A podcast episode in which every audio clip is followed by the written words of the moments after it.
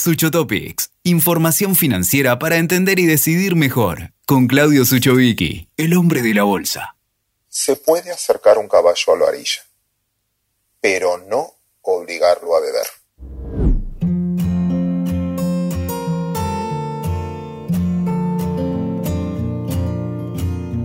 Cuenta el relato que un campesino no paraba de quejarse de sus vecinos, de los medios de comunicación y principalmente del comportamiento rebelde de su caballo llamado Mérito. ¿Puede usted creer que justo cuando el campesino le había enseñado a vivir sin comer, al décimo día de haberlo logrado, el buen caballo Mérito se le murió? Lo más increíble es que hasta hoy en día este campesino le dice a su gente, le relata a su gente que su caballo no murió de hambre, sino por la depresión que le hicieron sentir al caballo los vecinos, los medios de comunicación y esas marchas convocadas por la Asociación de Protectora de Animales. Influenciaron al pobre indefenso caballo al hacerle creer que debía comer o si no se iba a morir. ¿Y saben qué? Finalmente, por culpa de los medios, por culpa de las marchas, por culpa de los vecinos, se dio la tan famosa inventada profecía autocumplida el caballo se murió. Gracias de nuevo por hacer doble clic en este podcast. Pero ¿saben qué? Este ejemplo me permite hablar con ustedes de los verdaderos efectos colaterales que no mensuramos en cada decisión. Cuánto nos cuesta subestimar los costos o sobreestimar nuestra capacidad de administrar los problemas. La mayoría de las pymes sucumben por esa administración de costos. Pero déjenme llevar esto mismo al Estado. Porque muchas veces hablamos de cosas y no mensuramos el verdadero número, el verdadero costo que tiene para nosotros. Ejemplo, la corrupción. ¿Es solo lo que se roban?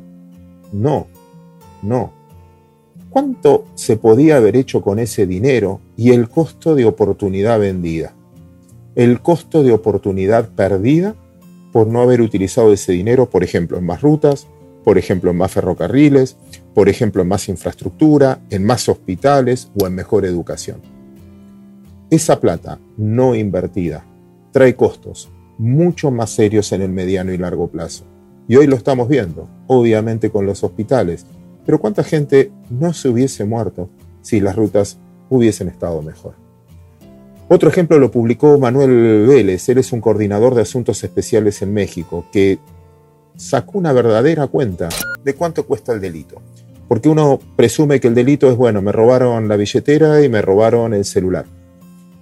Pero no es eso solo. No es el valor del celular, la billetera y del psicólogo que después necesito para reponerme de esa invasión.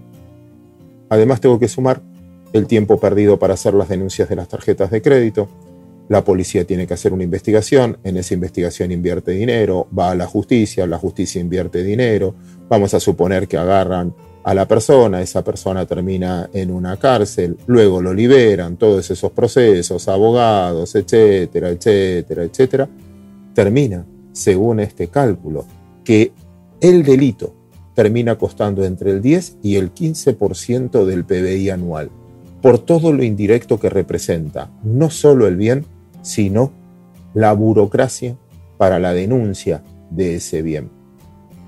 Tercero, es, tiene que ver con los subsidios.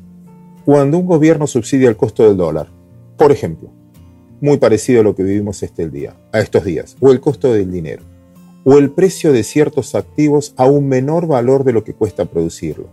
Es cierto, puede ayudar a ciertos consumidores, pero de corto plazo porque ese subsidio no resuelve los problemas que originan la suba de precios. Al contrario, los terminan potenciando a largo plazo.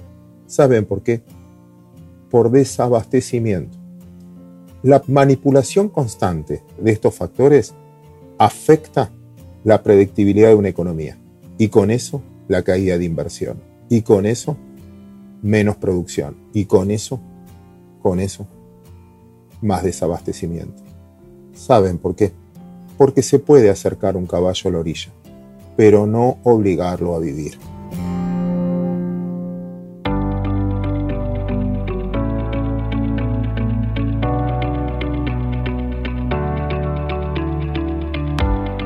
Lo duro del podcast de hoy no es esta descripción, que estoy seguro que usted la sabe y a mí me cuesta cerrar incluso el podcast con una conclusión contundente. No soy ni escritor, ni periodista, ni en este caso locutor, eh, como para poder hacerlo bien. Pero creo que usted en su vida me va a entender perfectamente lo que le estoy diciendo con estos costos ocultos. Porque lo relevante es quién paga la cuenta de esos costos ocultos.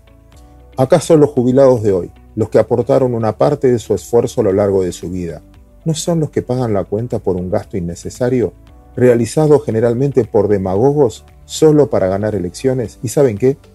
Ellos, que es lo más injusto, esos demagogos, cobran jubilaciones de privilegio. ¿Acaso el trabajador de hoy no tiene que pagar el doble de aportes por el despilfarro de las organizaciones que dicen que los representan? ¿Acaso no creen realmente que el exceso de regulaciones cambiarias al mercado formal termina siendo una invitación para operar en el mercado informal con los riesgos que eso representa para una ciudadanía? ¿Acaso el contribuyente de hoy no tiene que pagar el doble de impuestos sin recibir las contraprestaciones debidas? El dinero fácil, emitido sin respaldo, resulta la forma más cara de motivar a comprar a los ciudadanos. Termina degradando a una sociedad. Me enteré de un escritor, Upton Sinclair, periodista, allá por los años 1930, que concluyó con una frase que lo inmortalizó, si ustedes quieren. Es difícil hacer que un hombre entienda algo cuando su salario depende de que no lo entienda.